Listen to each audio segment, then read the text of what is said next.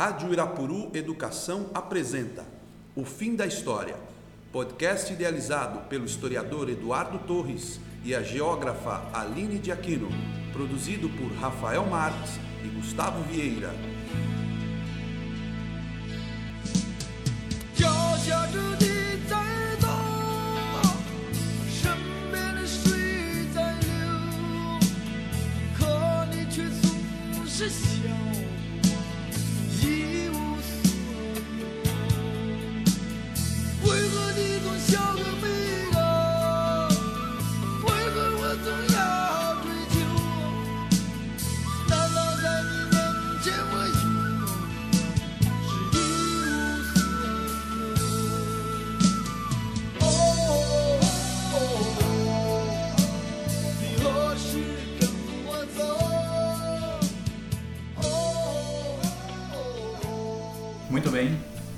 Voltando, estamos retornando depois de 15 dias a um novo episódio do Fim da História. Isso. Tudo bem? Olá, nossos ouvintes. Bom, vamos a falar. ah, hoje nós iniciamos um, um período que vai ter como personagem principal, como figura central dos nossos próximos. eh, destes três encontros, né? hoje seria o primeiro mais dois, da situação da China. Vamos a iniciar com o evento que aconteceu há 30 anos atrás, que foi o massacre da Praça de Tiananmen. Isso, que foi 1900. dia 3 de, 3 3 pra de 4, junho, né? 3 para 4 de junho de 1989. Isso. E logo depois nós vamos a falar sobre na, na- a Rota da Seda, né? a nova Rota da Seda, o novo investimento em infraestrutura que a China está tentando massificar no mundo. Isso, o crescimento da China, né, durante final dos anos Isso. 90, anos 2000, que era mais numa questão industrial, né? Isso até, até E hoje, agora- nesse projeto com esse projeto de integração do mundo, né? E depois a guerra comercial com os Isso, Estados com Unidos. os Estados Unidos, que aí já tem a pegada, uma questão tecnológica por trás, então nós vamos debater essas... Isso, então nós temos três encontros para falar sobre a China e vamos a começar com Tiananmen, porém, para falar de Tiananmen, nós temos que falar também sobre um pouco, um pouco sobre Mao Zedong, um pouco sobre Deng Xiaoping e os eventos eh, naquele momento, né, eh, o fim do comunismo no mundo, né? não sei se vocês sabem, mas o comunismo acabou, tá? Já há um tempinho, Sim, eh, a Europa novamente tomando rumos em direção ao mundo da liberal democracia e a queda da União Soviética três anos depois, né? A queda da União Soviética, estamos falando de 89. 89, A União Soviética vai cair em 91, isso. no dia 25 de dezembro de 91, ela deixa de existir. Então também esse evento da Praça de Tiananmen está dentro de um contexto histórico que é bastante peculiar, como todo contexto histórico. Está dentro do, do contexto das próprias reformas do Gorbachev, né? Que na época visitou a China e a, as propostas, as reformas que o Gorbachev vai implementar na União Soviética vai acabar é, sendo um dos motivos que vai gerar o massacre na paz na praça Celestial. da Na- paz celestial, né? Porque você vai ter um grupo que vai mais um grupo é, mais progressista, vamos pensar assim, que ele vai exatamente propor mudanças dentro do governo chinês. E vem dessa lógica da União Soviética em 89, né? Claro. E nós temos toda essa transformação lideradas por Gorbachev. Eh, e o apelo principal né, é seguir o mesmo rumo que a Glasnost estava seguindo na União Soviética, que é essa política de transparência. Né? Bom, vamos a falar então sobre essa sobre o massacre de Tiananmen que esse ano cumpriu 30 anos Certo. e que nós podemos falar dele na China não se pode falar dele Sim, inclusive o governo fez um esquema forte de segurança no, no dia, é, fez um controle maciço da internet das redes sociais. E um destaque importante é Hong Kong, né? Hong Kong, que hoje é uma região administrativa da China, é, você teve uma vigília lá, à luz de, de velas, e teve uma toda uma, uma, uma preocupação com os direitos humanos, né? Então, é- eu acho que é a única região da China que faz realiza comemorações públicas no aniversário do massacre da paz celestial. Lembremos que Hong Kong está é, governada pela China com o compromisso de dois sistemas, um Estado, né? Dois sistemas, eh, um país. Sistema capitalista em Hong Kong. Não, Taiwan você está confundindo. Não, não, não. Não, é Hong Kong. É, Esse acordo dura 50 anos. Dois sistemas, um Estado. É, porque a gente coloca Porque duas Taiwan, Chinas, Taiwan não né? existe para a China, né? É, Taiwan não existe, mas aí é aquela coisa das duas Chinas, que é a República Popular da China, que é a continental, que hoje é a segunda maior economia do mundo, que é a China comunista. E tem a República da China, que é insular, que é o caso de Taiwan ou Formosa, É nacionalista.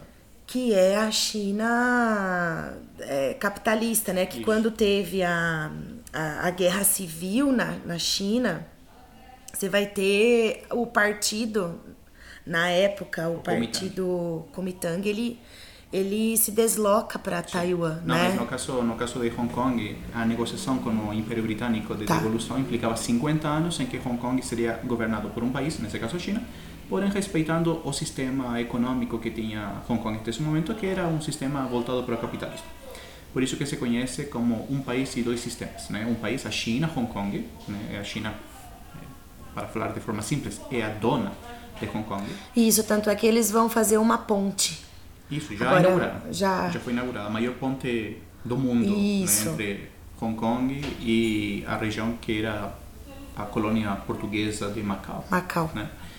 Então, aí em Hong Kong, nós temos essa, essa, essa rebeldia, não, não rebelde como Taiwan, mas nós temos uma, uma falta de...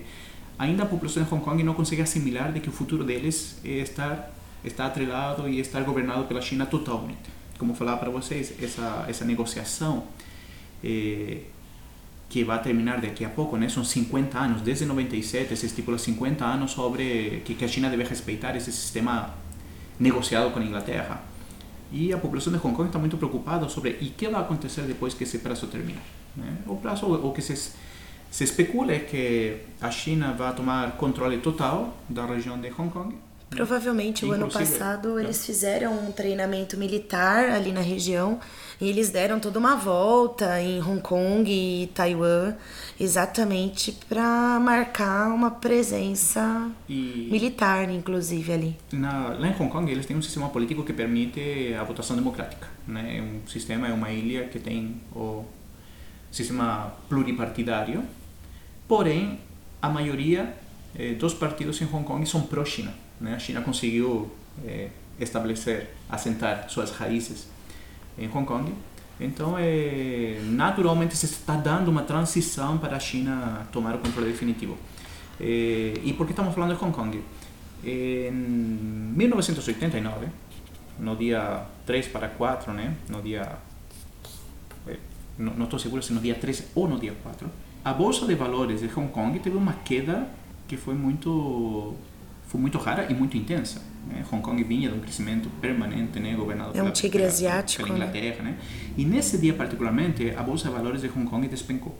E é tal a preocupação da censura chinesa sobre os eventos de Tiananmen de 30 anos atrás que a China tomou a precaução de banir os resultados dentro da internet que fizessem referência à queda da bolsa de Hong Kong. Ou seja, eles prepararam, eles cercaram tão bem os eventos de Tiananmen para que a população não pudesse acessar a eles, que inclusive eles tomaram a precaução de banir qualquer resultado que fizesse referência à queda da bolsa naquele dia. Ou seja, esse é o nível de preocupação eh, que a China tem até o dia de hoje para evitar que os eventos de Tiananmen possam ser eh, vistos pela população chinesa.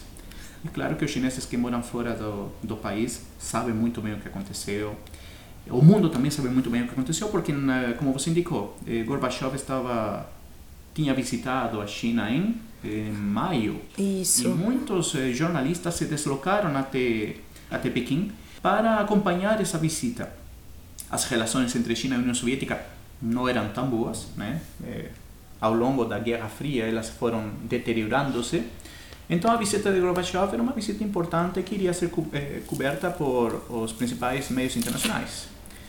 E eles estão lá quando começam as manifestações no dia 26 de abril de 89, são, são longas manifestações, né? Elas começam em 26 de abril e terminam lá no 4 de junho Isso. de 89 também, que foi eh, provocado por esse massacre que a gente está eh, está indicando aqui. Mas é importante, como eu falava anteriormente, vermos como se constrói essa China até Tiananmen. Né? Que leva a população a revoltar-se contra o sistema e a exigir eh, transformações, não só econômicas, sino que reformas também políticas. A redemocratização da China, que é uma das principais bandeiras levantadas nesse período pelos estudantes e pelos trabalhadores urbanos. Sabemos que a China, ao longo da década de 80, está passando por grandes reformas econômicas lideradas pelo novo líder, né, Deng Xiaoping, Isso. e, um, e, e a crítica eram, eram críticas às vezes um pouco contraditórias, porque enquanto os estudantes diziam que as reformas não podiam ficar só no âmbito econômico, eh, que devia continuar para o âmbito político, os trabalhadores urbanos criticavam que as reformas econômicas tinham proporcionado a possibilidade da corrupção do sistema. Então eles não gostavam das reformas econômicas. Então nós temos aí muita gente na Praça da Paz Celestial, né, Tiananmen. Temos muita gente, todas elas de alguma forma eh, querendo as transformações, mas são dois pontos de vista que em algum ponto eles se chocam. É, o governo vai implementar o Deng Xiao, Deng Xiaoping, Deng Xiaoping. Ele vai implementar o que a gente chama de política da- das quatro modernizações, que seria modernizar a China na questão agrícola, que no caso da China isso é uma questão interessante porque a China já passou por muitos surtos de fome. Então se você pega, você é melhor nisso do que eu. Isso, então, se você pega todo o histórico da, da China, eles passaram por vários surtos de fome. Então a importância de modernizar o setor agrícola, o setor industrial, a defesa e a ciência e tecnologia. Então, são os quatro setores que o Deng Xiaoping vai estimular, até mesmo porque em 1971 ele vai fazer um acordo com os Estados Unidos. Porque até 71, quem era membro permanente no Conselho da ONU era Taiwan, era a República da China. Aí, em- no- no- nesse mesmo ano, vai ter uma negociação meio que sigilosa entre a China comunista e os Estados Unidos. E eles vão optar, eles vão reconhecer a, essa China como a China verdadeira. Uma China mais populosa, uma China com armas nucleares. Então ela passa a entrar no Conselho Permanente da ONU. Então, pra, porque os, os Estados Unidos vai ter um interesse muito grande na, no país, né? E, e por isso, na época, ainda era um país extremamente rural, a ideia era de que houvesse uma modernização para que as empresas pudessem eh, se instalar ali. Essas reformas em- colocadas pelo DEM, elas são reformas para descentralizar a economia e abrir o país para o comércio internacional. Tanto é que de 1978 até, até 2007, a China vai ter um crescimento real do PIB, isso eu estou falando uma média, de 9,7%. De 55 até 1977, vai ser de 4,8%. Então, assim, um dos maiores crescimentos real, reais, né, do, do PIB, se comparado com outros países. Essas medidas dessas reformas são incluídas mu- muitas coisas. A primeira é a liberalização do sistema de produção de preços. Então, antes, o preço ele era dos produtos de uma maneira geral, eles eram controlados pelo Estado. Então, os produtores, por exemplo, agrícolas, eles você tinha as comunas populares, né, que uma parte da produção era para o Estado. Então, essa produção, o preço, ele era o Estado definia o preço. O restante poderia ser comercializado ali com outros produtores. Então, essa liberalização elevou a produtividade, né? E isso se refletiu no emprego e na renda das pessoas também. Outra questão da- dessas medidas do DEM foi a liberalização do comércio exterior. Então, aí, as, a- antigamente, as exportações elas eram realizadas só por empresas públicas, agora elas já poderiam ser feitas é, não mais com controle de preço, mas sim por altas tarifas alfandegárias e depois, ao longo do tempo, essas tarifas foram reduzidas Quando a China entrou na OMC em 2001, essa liberação, liberalização, ela foi acelerada, né, por conta dessa que como a China tem o, o status de país emergente, então ela tem algumas alguns benefícios na OMC, assim como o Brasil, né, que é a redução das tarifas alfandegárias. Outra questão é a criação das zonas econômicas é, especiais, né? Então são grandes distritos industriais, né, pra, em termos bem claros. E aí você tem vários incentivos fiscais nessas áreas. Então são criados os clusters, né? São esses grandes conglomerados industriais e o que eles chamam de spillovers positivos, que são os transbordamentos, né? Então é, é, é uma indústria que se instala e aí você vai tendo uma indústria uh, que se instala do lado e outra que vem, então vai criando um conglomerado significativo ali. É, também é interessante a gente falar que a gente estava falando de Hong Kong agora, né? Você teve um deslocamento muito grande das indústrias de Hong Kong para a China nessa época da criação das zonas econômicas, porque Hong Kong tem pouco espaço físico, então é uma ilha, né? Então o, o espaço físico é um problema, não é o caso da China continental. Então essas empresas elas acabam se instalando aí. Outra questão são o êxodo rural, então salários muito baixos é, no, no, no, campo e na cidade também, né? Então, como você acaba tendo esse desenvolvimento industrial do leste chinês, então você acaba tendo a migração de uma da população e como essa migração ela vem em grande quantidade, você consegue fazer uma manutenção dos salários mais baixos. É, uma questão interessante é a ausência de proteção à propriedade intelectual. Então, o que, que, que acontece? Quando uma empresa né, de tecnologia queria, gostaria de ingressar na, na China, ela podia, mas ela necessariamente tinha que ter um sócio local. E aí que tá. Esse sócio, ele se apropriava do conhecimento do exterior. E ele passava a produzir o mesmo produto por conta própria. Então, isso vai justificar essa coisa de muitos produtos chineses serem parecidos com produtos de empresas norte-americanas, por exemplo, né? Então, porque isso não é válido mais hoje, mas antigamente era válido. Então, houve sim essa apropriação desse conhecimento dessas empresas que vinham de fora. Certo. A população também, né, é muito grande. Então, para ter uma ideia só, isso ajuda logicamente que no crescimento do país, o Brasil produz cerca de 40 milhões de toneladas de cimento. A China produz mais de um bilhão de toneladas de cimento. E consome tudo. E consome tudo. Então aí você vê a, a, o volume de produção, né? A gente tem uma população hoje de 212 milhões de habitantes, a China está com um bilhão e 400 milhões arredondando né? Então, é uma população significativa, então a quantidade de produtos é muito maior para conseguir é, vender para toda essa população, né? E tem os investimentos estrangeiros diretos, então o volume de empresa estrangeira que entrou na, na China foi muito grande. E isso acabou gerando uma fonte de, de emprego significativa e isso movimenta a economia de forma bem interessante. E passa a ter também um incentivo à, inovação, à transferência e geração de ciência e tecnologia, que é o que eles estão buscando hoje, né? Então, o que a China é hoje, uma das razões é toda, são todas essas reformas que foram implementadas na época do governo do Deng Xiaoping.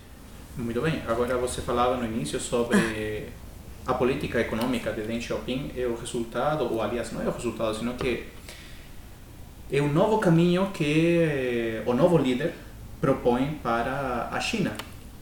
O líder anterior a Deng Xiaoping é Mao Zedong. E Mao Zedong Isso. governa a China desde a Revolução em 1949.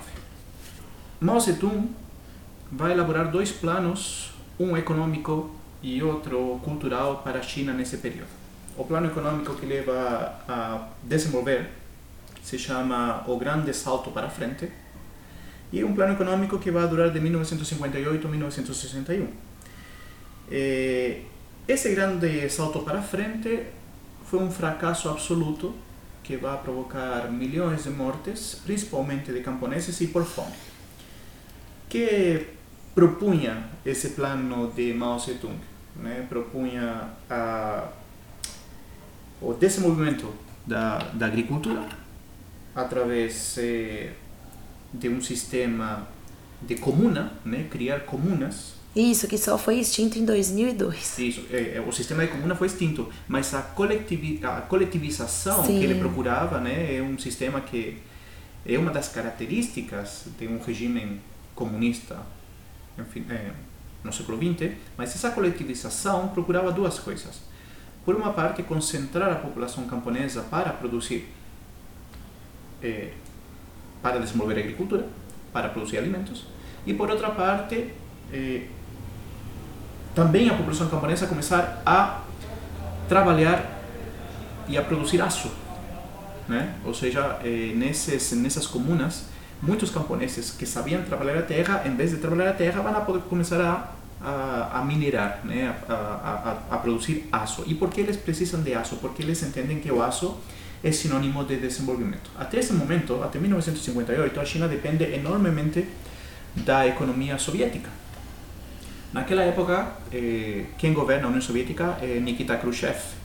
E Nikita Khrushchev tinha vendido tecnologia para China, tinha enviado dinheiro para a China, tinha gerado empréstimos para a China, e tudo isso estava ficando muito caro para os chineses, porque eles tinham que pagar pela tecnologia, tinham que pagar os empréstimos e ainda estavam nos juros. Né? Ou seja, até os comunistas também usam juros, né? uma coisa que pode surpreender alguns.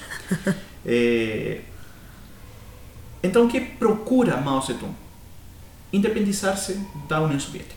Então, ele entende de que a China deve produzir seus próprios alimentos, deve gerar sua própria economia, e ele se direciona para dois âmbitos, como eu falei anteriormente, o mundo agrícola, para enviar grãos, para enviar alimento à União Soviética como forma de pagamento, e o mundo siderúrgico, para gerar aço para produzir máquinas. Só que como era um sistema rural de produção, a qualidade do aço era muito pobre.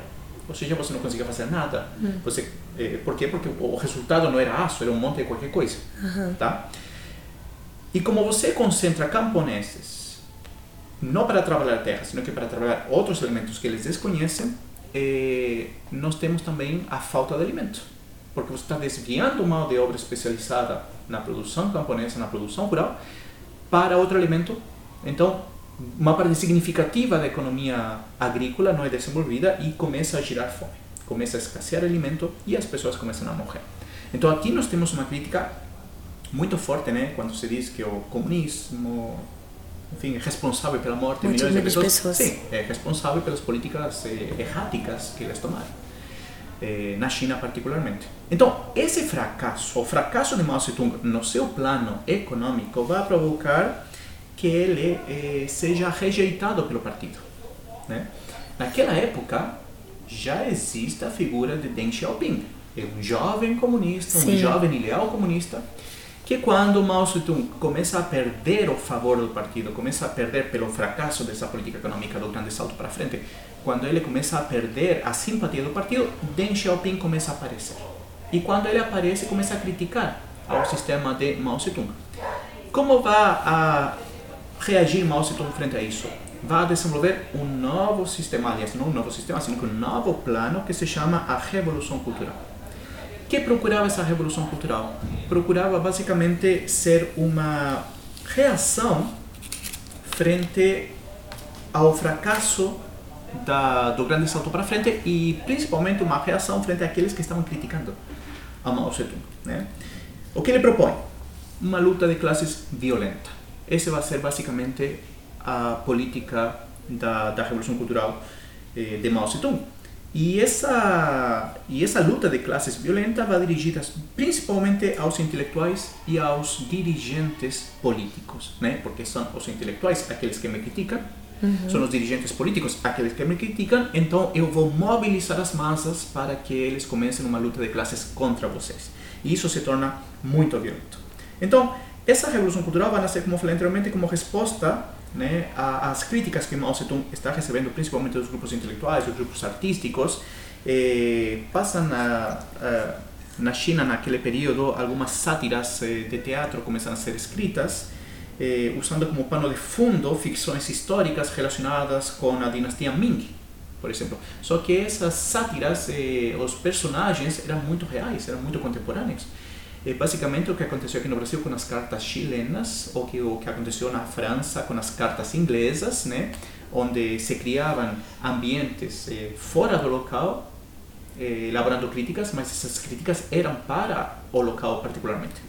Aqui também, nós criamos personagens históricos falando da dinastia Ming, uma dinastia do século XVII, porém, Mao Zedong consegue reconhecer-se nessas sátiras e ele não fica muito contente com isso e ele vai reagir. Quais são as propostas dessa revolução cultural de Mao Zedong?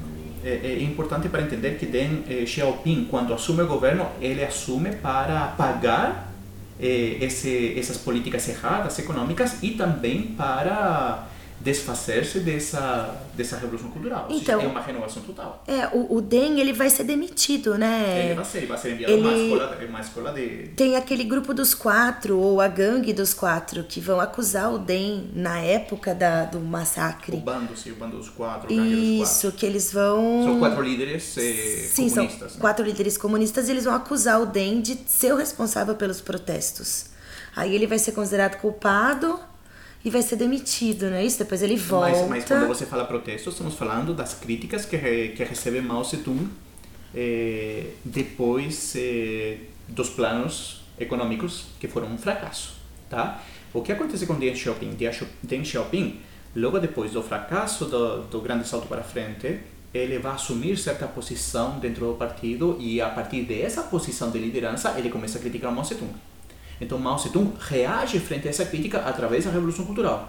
que propõe a Revolução Cultural? A manipulação dos jovens, principalmente para atacar aquelas lideranças que estavam criticando a Mao Zedong. O que propõe Mao Zedong? Principalmente atacar quatro pontos essenciais, ou como ele chama, os quatro velhos, né? Os velhos costumes, a velha cultura, os velhos hábitos e as velhas ideias. Tudo isso aí, esses quatro velhos estão associados às lideranças comunistas eh, que o rodeiam, né? que, que, o, que o circundam. Eh, então, o que vai acontecer com essa política cultural? Vai começar a perseguir as lideranças, vai começar a perseguir as tradições, vai começar a perseguir a história, vai começar a perseguir a cultura. E quando eu falo perseguir, quando estou dizendo perseguir, é destruir monumentos, atacar templos, destruir livros, eh, apontar com o dedo para expor publicamente aos políticos eh, tidos como traíras, né, onde se encontra Deng Xiaoping. Então Deng Xiaoping será aprisionado e será enviado a uma escola de reformação comunista, uma uma escola de de como podemos dizer de adoutrinação comunista uma vez mais, né? E logo depois que ele sai, ele vai ser punido eh, não colocando ele num cargo político, sino que vai ser punido enviando ele como operário numa fábrica de motores. Ou seja, desde esse momento, desde o início dos anos, eh, desde finais dos anos 60, dessa, da segunda metade dos anos 60 até os anos 70, eh, Deng Xiaoping vai ficar num segundo plano. Né? Ou seja, é o líder carismático, é o líder reconhecido, porém vai ser o líder deixado em segundo plano. Então, quando morre Mao Zedong em 1976, nós teremos uma disputa pelo poder. E aqueles quatro que você citou, né? esses quatro que vão tentar eh, eliminar as ameaças, né? o, o que eles entendem por ameaça, né? onde se encontra Deng Xiaoping, Reformistas. eles, eles não são reformistas. Inclusive, Não, sim, eles não são não reformistas. são reformistas. Eles vão Aos atacar essa ideia. como reformistas. Isso. Só que quando morre Mao Zedong, esses quatro começam a disputar o poder entre eles. Né? E se encontra a esposa de Mao Zedong entre eles. Isso. Né? Então eles começam a disputar o poder. Só que eles vão ser acusados de corrupção, vão ser aprisionados e vão deixar o caminho livre para Deng Xiaoping reassumir ah, o papel que ele tinha perdido lá na década de 60. Então, a partir de 78, dois anos depois da morte de Mao Zedong, Deng Xiaoping vai assumir o poder e ele aí onde eh, a- aqui vem onde o ponto que o ponto que você falou. Você indicou que Deng Xiaoping realiza reformas econômicas eh, devido aos fracassos das políticas econômicas anteriores, certo? E essas eh, políticas econômicas justamente são uma resposta à política que tinha desenvolvido Mao Zedong. De alguma forma eles rompem, né? De algumas formas, eh, Deng Xiaoping se mostra pragmático na sua economia, tanto assim que ele vai cunhar uma frase que diz: não importa a cor do gato, importa que apanhe o rato. Ou seja, não importa o sistema econômico que a gente tem, importa que dê resultado. E para ele dar resultado significava crescer industrialmente, crescer economicamente e começar a desenvolver um projeto comunista chinês. Um projeto sólido, claro. Agora, por que eles estão tão preocupados em desenvolver um projeto comunista chinês, particular, que se diferencie do que faz a União Soviética? Porque a União Soviética é, é, é tida desde os anos 50 como um comunismo fraco. E por que tido como um comunismo fraco frente ao olhar chinês? Porque a União Soviética esteve disposto a negociar eh, quando a Tchecoslováquia entrou nas suas eh, nas suas revoltas contra a União Soviética, quando a? Alemanha Oriental entrou nas revoltas contra a União Soviética, eh, pequenas revoltas, mas significativas. Já né? dentro dos anos 80. Sim, não, em finais já dos 50. Em finais dos 50, desde a Primavera de Praga, Ah, vai tá. avançando para assim, pequenas manifestações. A a Primavera de Praga foi uma grande manifestação, mas outras pequenas manifestações que não apareciam claramente, né? nós no mundo ocidental sabíamos dela porque havia um interesse na Guerra Fria de expor as fraquezas do inimigo. E essas fraquezas eram justamente esse tipo de revolta que os países estavam tendo com a União Soviética. E a União Soviética que tinha mandado tanques para Praga, que se tinha mostrado forte, não se mostrou tão forte em outro tipo de revoltas e começou a negociar. Né? Começou a negociar. E frente a essa política da negociação, a China começou a perder um pouco a confiança que já não estava muito boa. Pode até pensar nos, nos acordos de desarmamento com os Estados Unidos já nos anos se- 70, Isso quem? A União Soviética? União Soviética. Talvez, talvez, talvez. E, e a China, frente a, a, imagem que está Que dando a União Soviética, passando, né? eles vão entender que a União Soviética é um país fraco, que é um comunismo fraco. Então, eles, por que eh, Deng Xiaoping, entre outras coisas, também quer essa modernização econômica? Para criar um tipo de comunismo chinês, pautado pela China, não pela União Aham. Soviética. Porque a União Soviética, insisto, eh, foi vista por algum período por su, pelas lideranças chinesas como um comunismo que se mostrava fraco frente ao mundo. Então, Deng Xiaoping vai começar a desenvolver essas economias ou essas reformas econômicas como resposta às reformas falidas de Mao Zedong eh, e essas eh, transformações econômicas que vão provocar um crescimento gigantesco né, na, na China também vão levar a uma insatisfação. Né? Eh, eles, de alguma forma, vão a... eh, essas políticas eh, não vão agradar a todo mundo, eh, porque os intelectuais, e aí voltamos ao início, os intelectuais acreditam que essas reformas devem ir além da economia Além da economia. devem passar para a política e a democratização. Né? E o, um dos grandes influenciadores, os influencer político naquela época, foi Mikhail Gorbachev. Por quê? Porque ele já vinha sendo o líder da União Soviética no último estágio de vida da União Soviética. E ele, para tentar reconquistar a opinião pública, ele vai criar eh, duas grandes reformas, a perestroika Isso, e a, e a Glasnost. Glasnost. Né? O que querem os chineses? O que querem os intelectuais chineses? O que querem os estudantes, os jovens chineses? Que não basta só com a, transforma, com a transformação econômica, é preciso também uma transformação política, uma redemocratização do sistema. E aí nós temos, os anos 80 vão ser bastante conturbados para a China, porque o que acontece em Tiananmen em 1989 eh, não vai ser o primeiro protesto. Já em 87, os estudantes se tinham reunido no mesmo lugar, na Praça de Tiananmen, na Praça da Paz Celestial, para protestar contra o governo também. E eles tinham protestado porque um dos líderes mais progressistas do Partido Comunista Chinês tinha sido demitido do cargo. Então, quando esse líder foi demitido do cargo, os estudantes já acharam que as demandas de mais democratização, de mais abertura, eh, já não estavam contempladas pelo partido. Então, e, e esse. Ele era secretário-geral, né? Era o Hu Hu Yaobang. Yobang. Ele. Ele renunciou, não é isso? Não, ele, renunciar é o que o Partido Comunista vai Isso, falar, né? é, é. Mas ele foi demitido. Isso, ele foi demitido, só que daí ele o morreu em 89. Ele morreu dois anos depois. E aí, exatamente, isso é considerado o estopim Isso mesmo. pro início das manifestações. Isso então, mesmo. isso seria uma, uma causa externa, né? Uma causa interna, aliás, do, Dos protestos. do- dos protestos. E a causa externa é essa lógica da Essa importação do transformação. projeto Sim, soviético. Justamente, é a das transformação que o reformas. mundo está passando. Exato. né? E aí está o ponto que eu te falava no início. Por um lado, estão os estudantes que acreditam e querem essa abertura que continue não só na economia, sino que também se manifeste na política. E por outra parte, estão os operários, estão os trabalhadores urbanos que dizem que essa, essa, essa reforma econômica não foi boa. Né? Porque essa reforma econômica, ao promover a concorrência, acabou também gerando o que eles não conheciam muito, que era a inflação, desemprego, instabilidade. Isso, a né? inflação na a inflação no, na China também foi muito alta. Pois é. Foi em torno aqui, eu tinha anotado aqui, ó, a inflação de 78 a 95, ela tava a média 7,4%. Bastante alto. De 95 para 2009, que já é outra Sim. questão, ela já baixou para 2,9. Pois é, eles não conheciam esse Eles tipo... não conheciam esse tipo né, de. o, o, o aumento no custo da vida, aumento de produtos eh, e a instabilidade econômica, né? Porque agora entramos num sistema de concorrência. Então, por, por uma parte, nós temos os intelectuais promovendo a Livre abertura- mercado. O livre mercado, o livre mercado até, é, não é possível. Então, por uma parte, nós temos os os intelectuais que desejam uma modernização e, por outra parte, aliás, uma abertura democrática. E, por outro lado, nós temos os trabalhadores urbanos que, ao mesmo tempo, também vão às ruas a manifestar-se no mesmo lugar, eh, gritando as mesmas consignas junto aos estudantes, porém, eh, não muito contentes com a, a reforma econômica de Deng Xiaoping. Então, frente a toda essa situação, o partido começa a avaliar o que eles devem fazer. Se reprimir, se negociar.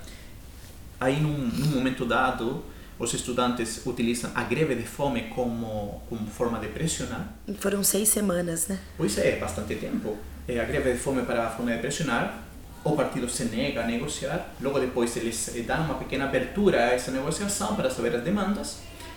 E no final, o partido eh, decide reprimir, Reprimir e enviar tanques à praça. Né?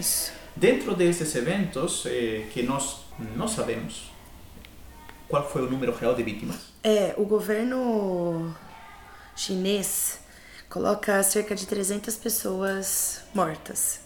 Mas segundo a Cruz Vermelha chinesa, são mais de 2 mil pessoas. É, aí- Quase 3 mil, na verdade 2.700 pessoas mortas. E E, aí- aí cada lugar é. você vê um dado diferente. Inclusive então, a CIA, a agência norte-americana de inteligência, ela diz que teve 400 mortos. Ou seja, um número muito próximo que a China do propõe. governo chinês, né? Só que a China diz outra coisa. A China indica que na praça não morreu ninguém. E isso é verdade. Porque o pessoal, quando fica sabendo que os tanques estão indo, eles decidem abandonar a praça. Então, os confrontos onde acontecem? Nas ruas vizinhas. Então, esse número de mortos, muitos desses mortos aconteceram, de fato, nos arredores da Praça da Paz Celestial. E que- acho que também pessoas presas, né? Fuziladas. Fuziladas. Depois a gente dentro da cadeia, Temos outra uma coisa. figura bastante misteriosa que, que vai ser a figura do manifestante solitário. É aquele homem que no dia 5 de junho, ou seja, depois eh, do massacre, ele se vai parar frente a uma coluna de tanques e ele vai ficar 30 minutos frente à coluna de tanques. Ninguém sabe quem é ele, se especula sua identidade, eh, veículos da imprensa internacional dizem que foi fulano, que foi esse, que foi esse, mas, ninguém realmente acerta. não tem a identidade Não dele. tem, e se diz, tanto novamente Estados Unidos, diz que foi fulano de tal, morto, fuzilado, poucos dias depois. Outros dizem que foi outro cara e que vive exilado em outro lugar. Enfim, ninguém sabe a identidade dele e até agora tampouco ninguém falou sou eu. Né? Eu vi uma imagem em Taiwan muito, muito legal, onde eles colocaram um tanque inflável com uma figura humana inflável dentro, eh, frente a ela, Aham. para eh, relembrar esse, esse manifestante Esse- solitário. Né? Essa, essa foto ganhou o prêmio Pulitzer. Não, prêmio Pulitzer. Foi o Pulitzer. Talvez, não sei, não estou seguro, mas ganhou um prêmio internacional eh, como a foto mais importante do ano, do ano 89. O que você lembra do ano 89? Queda do muro de Berlim. Oh, que era o Muro de Berlim também. Eh, né? Falávamos que o comunismo está em retrocesso, né? está caindo. Eh, então é um momento também que a China sente, né? sente esse momento de, de transformação econômica. Né? Eh, o triunfo dos Estados Unidos está próximo e, e foi um, um momento bem. Naquela época, Bon Jovi tinha um sucesso musical. Como se chamava a música?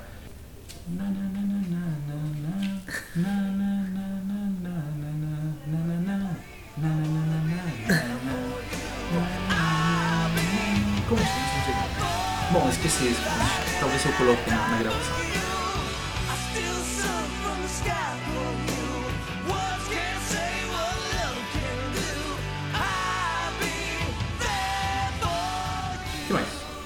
Isso.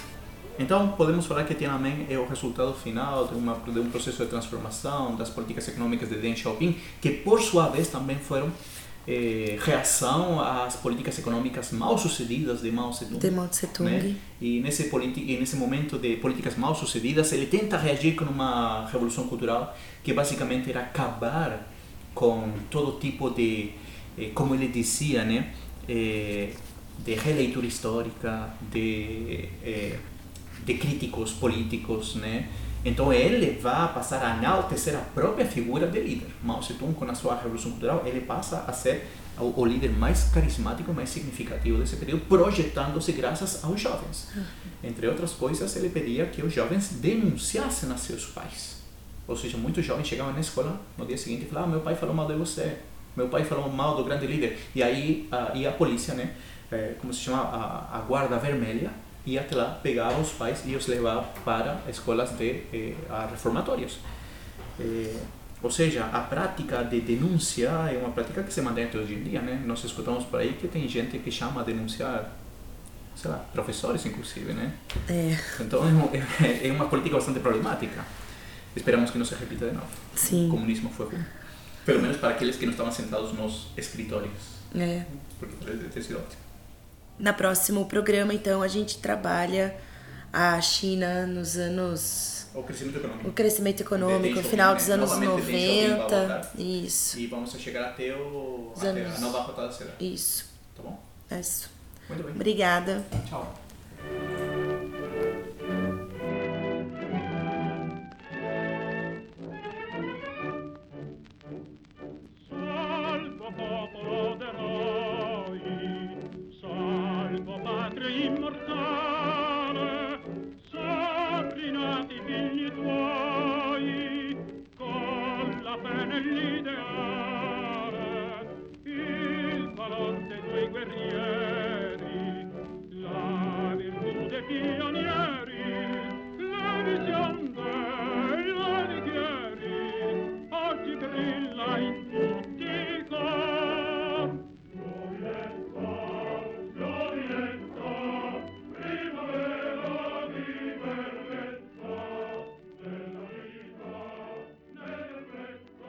Muito bem, voltamos com um novo convidado. Depois do Duda, é a vez eh, das damas ocupar esse espaço tão requintado aqui no colégio.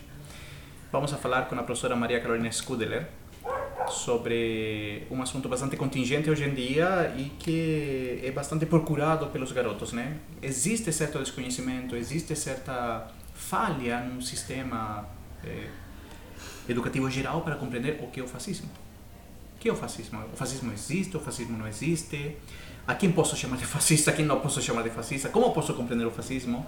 Eh, o que eu leio? Tudo é fascismo? Não é fascismo? Eh, enfim, é um assunto que é bastante interessante e muito pertinente para os dias atuais, eh, pelo, principalmente pelo crescimento do que poderíamos chamar de extrema direita no mundo. E aí, Carol, tudo bem? Olá, tudo bem? Eduardo, Aline. Muito feliz de estar aqui conversando com todo mundo. É, eu acho que poucos assuntos estão sendo tão falados, né? Não apenas dentro das, da escola, da universidade, mas no dia a dia, né? A palavra fascismo parece que está presente na, na sociedade desde que ela surgiu, mas ultimamente a gente tá realmente ouvindo muito sobre ela e talvez sabendo de menos. É isso mesmo, por isso que eu falo que hoje em dia nós temos o, a, a tendência de chamar muita coisa de fascista, né? apontar no outro você é fascista, é, mas essa é a mesma lógica de que te chamem comunista. Né? Ou seja, é- Exatamente. é, é o, o imediato oposto, né? Você, o pessoal te chama de comunista porque você faz alguma crítica, você tem um pensamento, e o outro revida chamando o outro de fascista porque tem um pensamento, uma crítica. E nós ficamos eh, em extremos. E que não se conversam, Não e que não se conversa, entendem e que, e que não pretendem se né? entender. Então, por isso que nossa função aqui, particularmente no dia de hoje, é tentar entender o que é esse fascismo. Segundo os historiadores italianos, Norberto Bobbio, um dos grandes eh, eh, pesquisadores do fascismo, e também do Emilio Gentile, também historiador italiano, segundo eles, o fascismo não existe. É, é claro que eles se referem ao fascismo como fascismo histórico, ou seja, como um sistema político que finaliza em 1945. né? Então, por que hoje em dia essa palavra volta a surgir, volta a nos assombrar uma vez mais? Eh, por que hoje em dia nós temos essa, essa retomada eh, da utilização do fascismo como recurso político? É, pra, Linguístico, inclusive, né? Exatamente. Para a gente conseguir é, começar a conversar, na verdade, a gente tem que pensar um pouquinho na sociedade que existia quando o fascismo é, aconteceu e a sociedade que a gente tem hoje em dia para tentar entender um pouquinho dessa, dessa comparação ou confusão.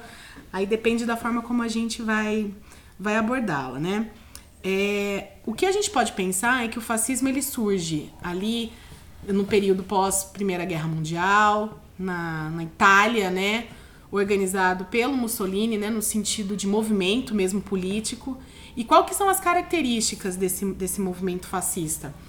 É, num sentido de contexto, ele geralmente surge em períodos de, de crise. O que, que é crise? É uma crise econômica, uma situação de general, generalizado desemprego, é, Inflação. inflação, é, uma, uma crise no sentido institucional também. As pessoas não se sentem mais representadas pelas instituições, protegidas por essas instituições. Então, é, é indiscutível que começa um discurso de procurar culpados. Aquele papo de são todos ladrões. E né? exatamente, é, são todo mundo é todos corrupto. e todo mundo é né? corrupto, Farinha nada mesmo- é. funciona, não adianta mais a gente participar porque isso não leva a lugar nenhum, do jeito que tá não dá É, mais. é, não vou votar porque meu, meu voto não, não muda nada. Exatamente. Então, uma primeira característica, na verdade, é, desse fascismo é esse sentimento popular, essa, essa desilusão popular em- com o momento que se está vivendo, né? Que, é, então as pessoas, por exemplo, é, se sentem um pouco esvaziadas na sua, na sua discussão e começam a desvalorizar a discussão. E isso ajuda muito o movimento fascista, porque eles querem exatamente. O movimento fascista ele, ele quer que as pessoas deixem de se interessar por política. Não porque ele não seja um movimento político, ele é um movimento político, mas ele não é um movimento que quer que exista, que exista uma diversidade política, quer que todo mundo pense igual. Então, quanto menos as pessoas se interessarem por política e discutirem política, mais vai estar indo nesse movimento. Essa uniformização é intelectual, é política e também física, né? Porque eles também se Isso. uniformizam. É, uniformes, características que os distinguem. né? Exatamente. E a ideia do senso comum, então. Perfeito, isso mesmo. É a ideia de que todo mundo tem que pensar mais ou menos da, Da mesma, mesma forma. forma. A questão é que é difícil você conseguir isso numa sociedade. Por isso que isso geralmente acontece em períodos de crise, né? Qual é a ferramenta É. que eles usam para disseminar esse pensamento de forma homogênea? Ah. Pelo menos historicamente. é, as instituições já organizadas. Então, é, a, talvez a mais óbvia seja a própria questão da manipulação é, da, da- da opinião pública através da mídia, Ó. através da, da instituição escolar. É, então, você tem, tanto na, na, na, na Itália de Mussolini quanto na Alemanha nazista, desde cartilha na escola, que vai ser organizada pelo governo, até a questão da censura, que, tá- que todo mundo sabe bem que era uma, uma característica marcante. Por que, que você precisa censurar? porque você precisa que todo mundo pense mais ou menos do mesmo jeito. Então, no lugar da discussão e do debate, que é típico do que deveria ser, né? Típico da mídia e da escola, você cria uma situação de propaganda. Porque daí a propaganda cai nisso que a Aline perguntou, no senso comum. Todo mundo vai pensar mais ou menos do mesmo jeito. E aí ele se E o que- fortalece, né? E o que, que você vai ter nessa propaganda? Você vai ter a identificação das bases de como todo mundo tem que pensar. Então ali vai estar o quê? A identificação do inimigo. Quem que é o inimigo? Quem que não, não faz parte do grupo? Quem que tem que mudar ou, ou ser anulado De fato- dentro da nossa sociedade? De fato, quando o, o projeto fascista italiano começa a passar pelas primeiras crises nos anos 30, no início dos anos 30, depois de quase 10 anos de governo de Mussolini, eles precisam modernizar-se. E essa modernização vai passar justamente pela guerra. Precisamos Exatamente. fazer a guerra. Né? Precisamos escolher um inimigo. Então, justamente o que você aponta é, faz muito sentido nessa lógica né, de, do desenvolvimento do fascismo. O- Você indicava que o fascismo nascia frente ao descontentamento, né, à crise da sociedade.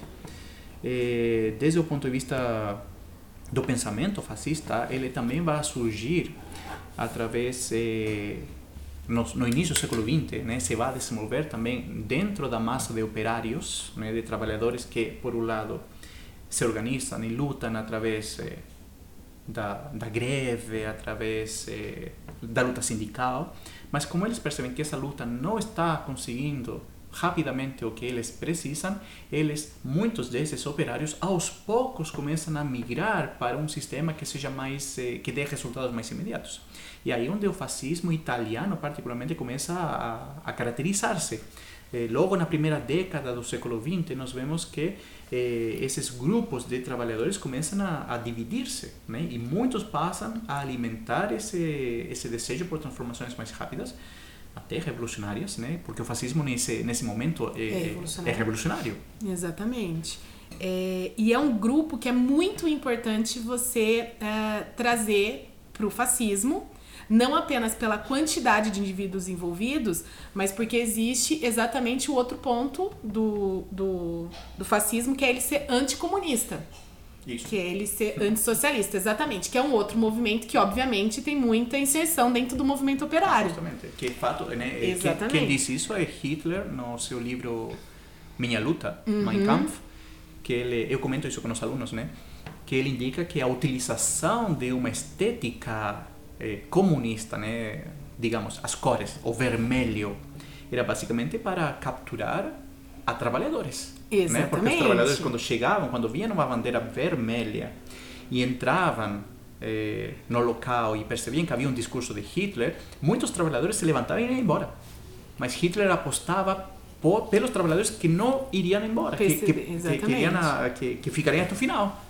Porque aí ele enxergava, aí ele estava apostando suas fichas de crescimento do movimento. Então há uma disputa assim por, por, esse, por, essa esse- massa. por né? esse espaço, né? Sim. E isso, indiscutivelmente, o fascismo soube fazer muito bem. Por quê? Porque, é, como não existe um grande debate dentro dessa sociedade, as coisas ficam com uma aparência de que estão se resolvendo. Na verdade, muitas vezes elas não estão se resolvendo. Mas como a mídia, as instituições são controladas pelo governo, a, a, a impressão que se passa à população é que a, a, a- situação de desemprego e de melhoria da economia independente de estar melhorando ou não, a impressão que se passa é que está. Por quê? Porque não existe uma voz contrária a isso. Então, grande parte da população, ou seja, grande parte dos operários, né, vão se sentir mais protegidos dentro desse novo sistema e vão eh, se interessar por ele. E, e talvez um- uma, uma fala, uma coisa muito importante, Eduardo, seja a questão que você comentou, no caso do Hitler ou do Mussolini, que o fascismo ele sempre vai ter esse, esse, aspecto da, da adoração ao líder.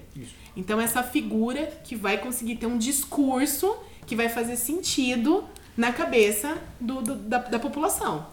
Então, não é o que, que ele está falando tá, é verdadeiro ou falso, não se trata disso. Mas o que ele está falando faz sentido dentro daquele momento de desilusão. É a lógica do líder carismático. Exatamente. Né? Que você pode rejeitar o líder porque te traiu politicamente, porque você não compactua com o, com o caminho que está seguindo dentro do seu governo. Então você vota por um, mas logo depois dos três meses você fala, "Putz, me arrependi.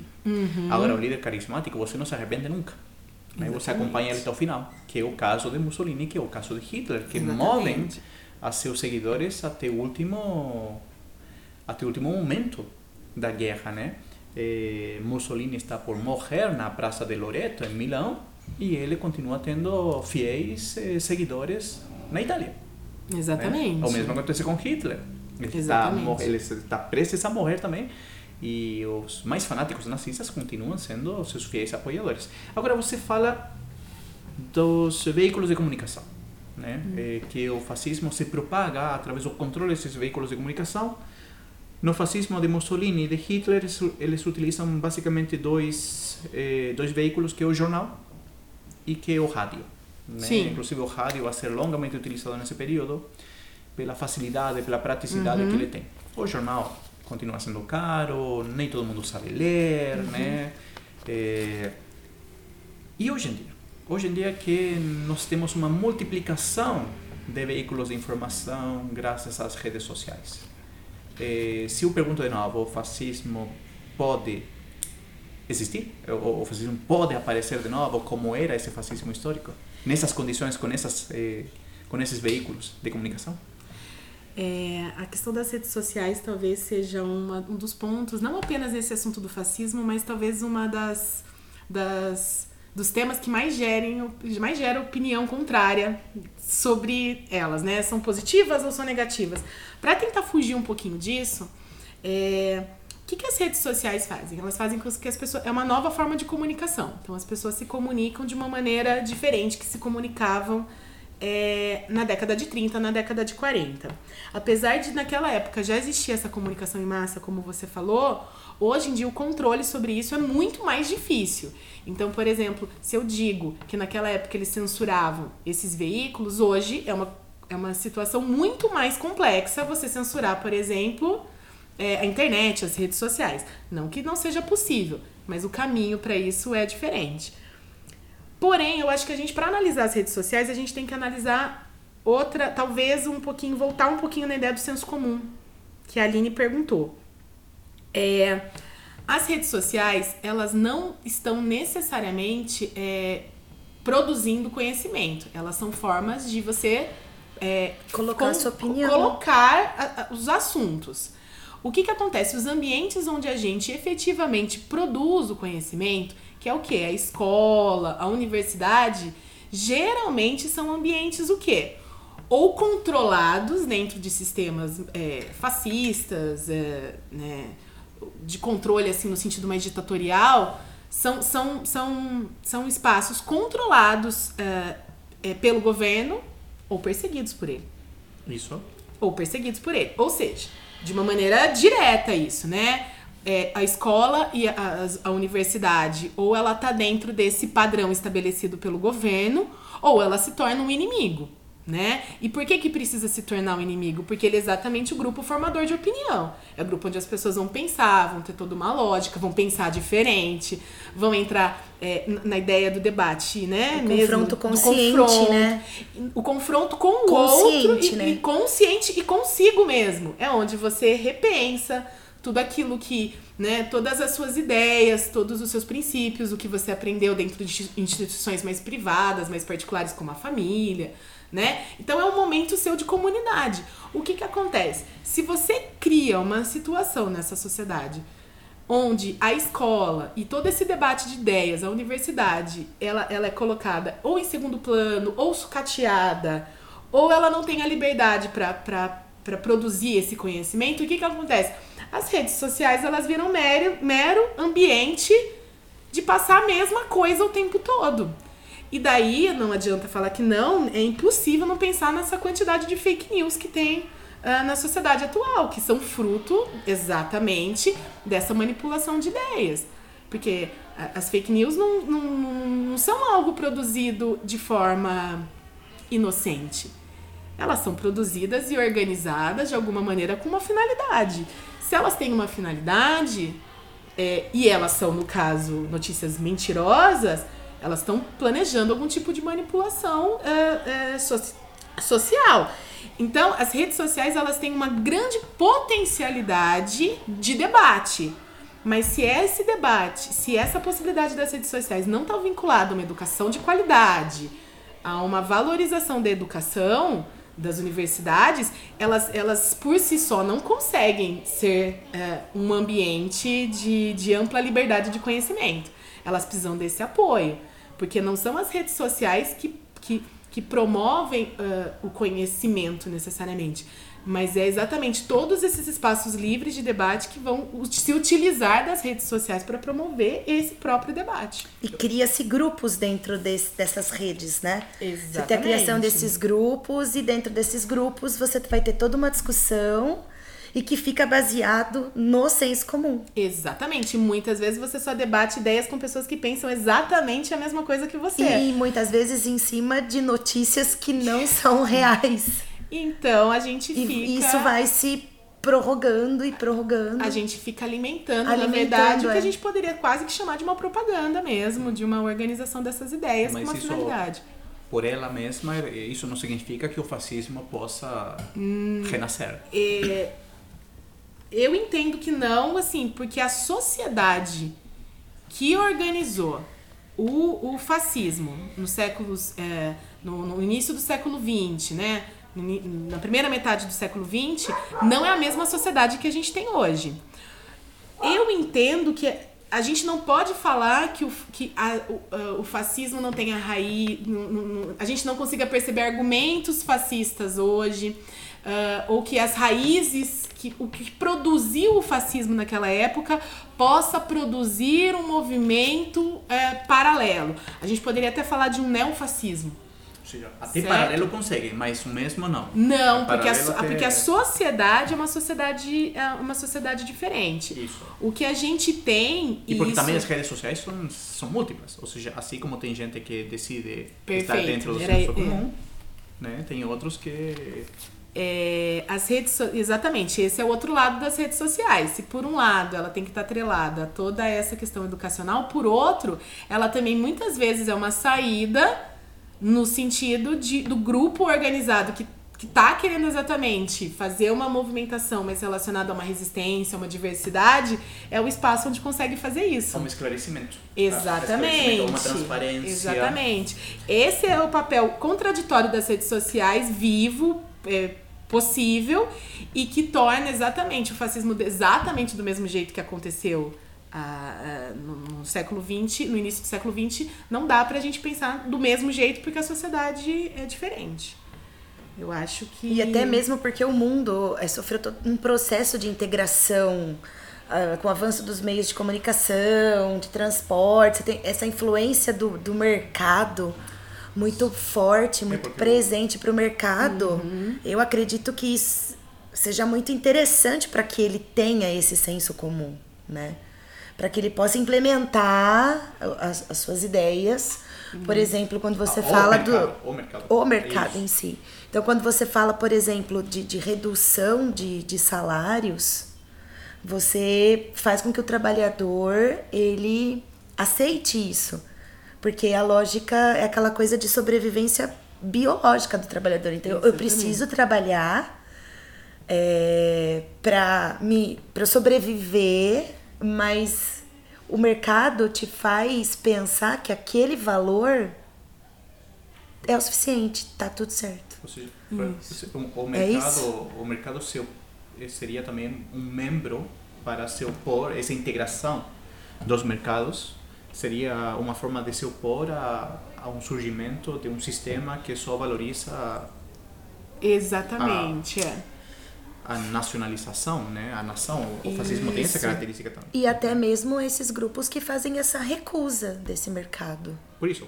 Porque é, aí você já vai encontrar um confronto e Exatamente. consciente, então ele precisa eliminar esse confronto consciente. Exatamente. A se globalização tô- seria. é, e aí que tá, né? É, se o movimento nacionalista, nas- nesse sentido de é, ultranacionalismo, é marcante no fascismo, ele encontra esse impedimento que, impedimento que né? você está colocando, que é exatamente a questão da globalização. É, que é exatamente, ué, se o mercado é global, você tem um entrave nesse processo. Então, realmente, o- o- uma situação de raízes fascistas, né? Aquilo que permanece até os dias de hoje.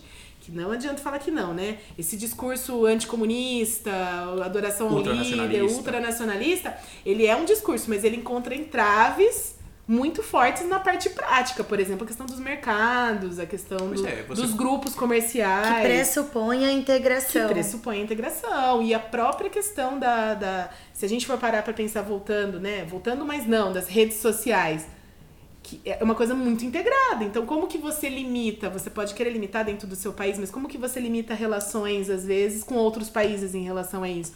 Por isso que a globalização é realmente uma é, é, é uma contradição É um dentro é o pêndulo que equilibra esse, isso. esse renascer. Exatamente. Então, na verdade, é, um movimento para, é, parecido com o fascismo teria que se reinterpretar dentro dessa nova sociedade. Por isso que a gente falaria de um neofascismo, mas não necessariamente no, no mesmo sistema que existia antes.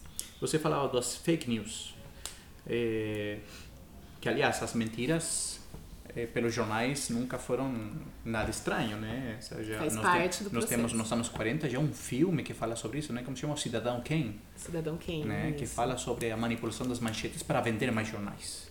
É, é, é a marca presente Pois da, é. da mídia, né? Exatamente. Então não, não é nada, não seria nada novidoso, né? Não é nada novo. Porém, hoje em dia nós vemos essas fake news. Acho que o conceito tem a ver com a a viralização dessas Exatamente. informações, né? Elas, elas viram um viral automaticamente. Você coloca fulano de tal fez tal coisa e aos poucos segundos ela já se replicou enormemente e já tem gente acreditando profundamente sobre isso, né? De forma convicta.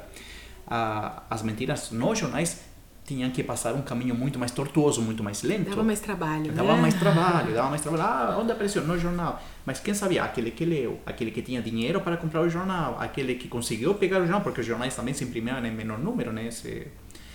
Agora não, agora você não precisa, você coloca teu telefone, entra numa rede social e você já vê automaticamente as mensagens. Ou o WhatsApp, que também é um veículo de informação e que você confia no WhatsApp, porque quem te manda a mensagem é um contato que você conhece. Confiável, né? exatamente. Então você coloca, deposita essa confiança no sujeito que te manda muito mais que na própria informação, né? A lógica ou, ou a falta de lógica que ela tem.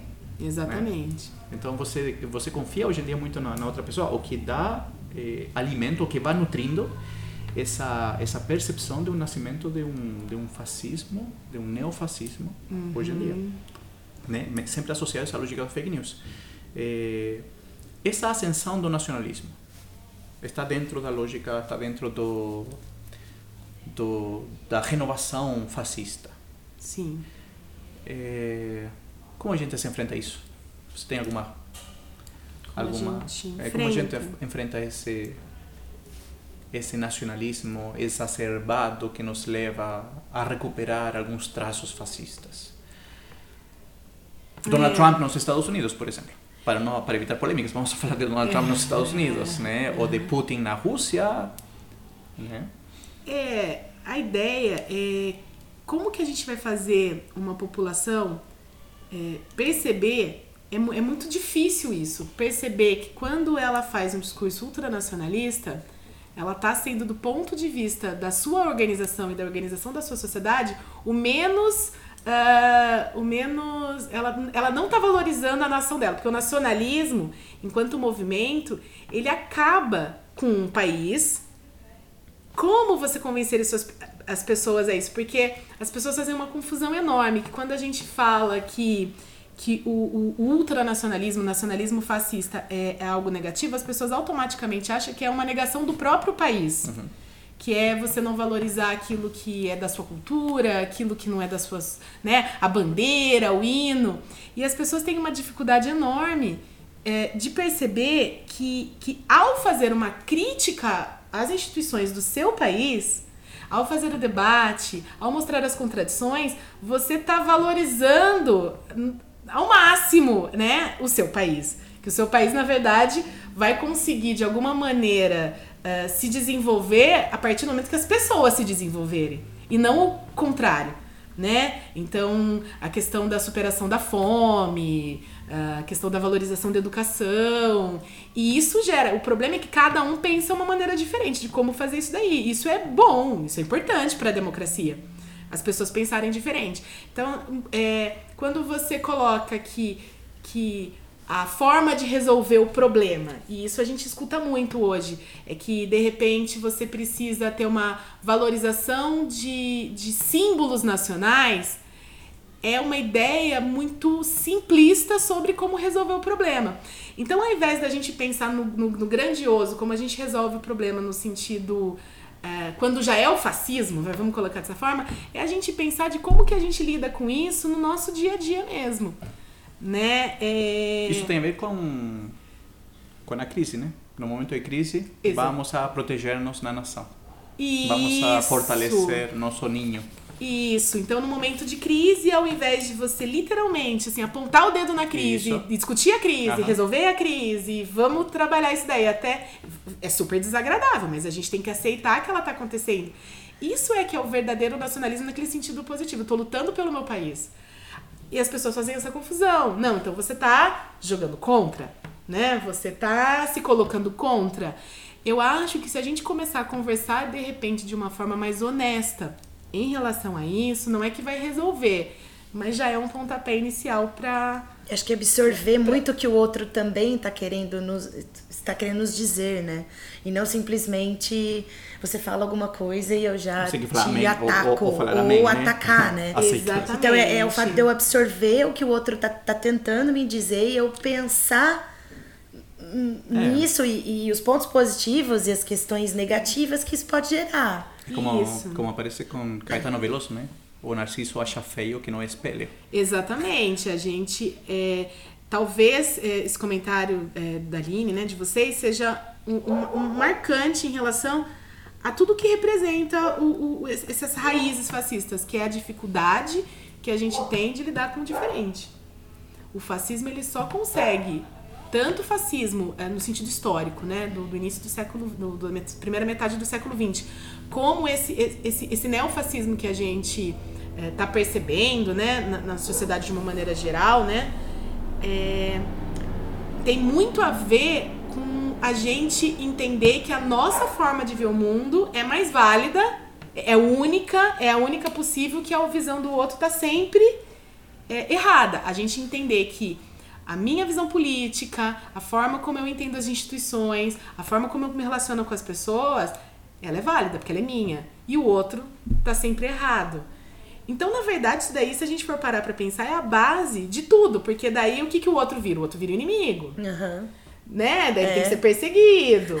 E por que, que eu, e por que, que eu tenho o poder de dizer que eu tô certo e ele não tem o poder nenhum? Porque, de alguma maneira, tem alguma instituição com autoridade que definiu isso. Porque eu sozinho não consigo definir. Então, daí entra toda a questão dessa, desse governo, dessa liderança. Né? A partir do momento que a sociedade ela, ela, ela conseguir, através de. Não é só um caminho, são caminhos entrelaçados, né? A gente conseguir, enquanto sociedade, superar é, superar essas essas nossas é, diferenças, não no sentido de, de que a gente vai virar. Muito pelo contrário, né? Valorizar a diversidade, vamos colocar dessa maneira. Entender que, que é a diversidade exatamente que leva um país para algum lugar, a gente realmente vai acabar nessa armadilha de estar tá tendo que ter essa discussão o tempo todo mesmo. Muito bem, Carol. Lástima, chegou ao fim, o tempo passou. A gente poderia continuar aqui, mas é um assunto muito interessante. É, Vai preparando o próximo assunto. Com tá? certeza. Vai, vai, vai preparando uma coisa para propor, para, para discutir aqui, porque acho que, que sempre é válido. Né? E podemos discutir coisas que na sala de aula a gente não consegue por tempo, enfim. Uhum. Só para terminar, bom, primeiro, muito obrigado, Carol. Eu que agradeço. Muito Carol. Obrigada, adorei. Eduardo.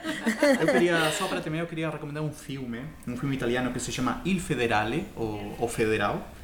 É um filme de Luciano Salse, com música de Ennio Morricone, e os atores são Ugo Tognazzi e George Wilson. E ele fala, ele conta uma história eh, de um... Em 1944, temos um camisa neri, um, um dos soldados de Mussolini, que é encomendado uma tarefa: ir a procurar um professor humanista porque a guerra está terminando e a guerra vai dar ruim para os italianos. Então, os camisa neri mandam, os fascistas mandam a esse soldado atrapalhado a buscar um professor bastante humanista, porque ele vai ser o encarregado de assumir o controle da Itália depois da guerra. Então, é um filme bastante interessante, bastante é uma comédia, uma tragicomédia, eh, que eu recomendo para vocês para ver mais ou menos como era o fascismo representado pelos italianos depois da Segunda Guerra Mundial. Outro filme que a gente pode falar também seria 1900, né, que conta a história dos primeiros 50 anos da Itália, onde o fascismo aparece no seu crescimento, no seu desenvolvimento e também no seu ocaso. Dito isso, a gente se reúne no próximo episódio para falar mais da China e de alguma outra coisa mais. Isso. Tá bom? Muito obrigado. Obrigado, Muito Carol. obrigada, gente. Tchau, gente.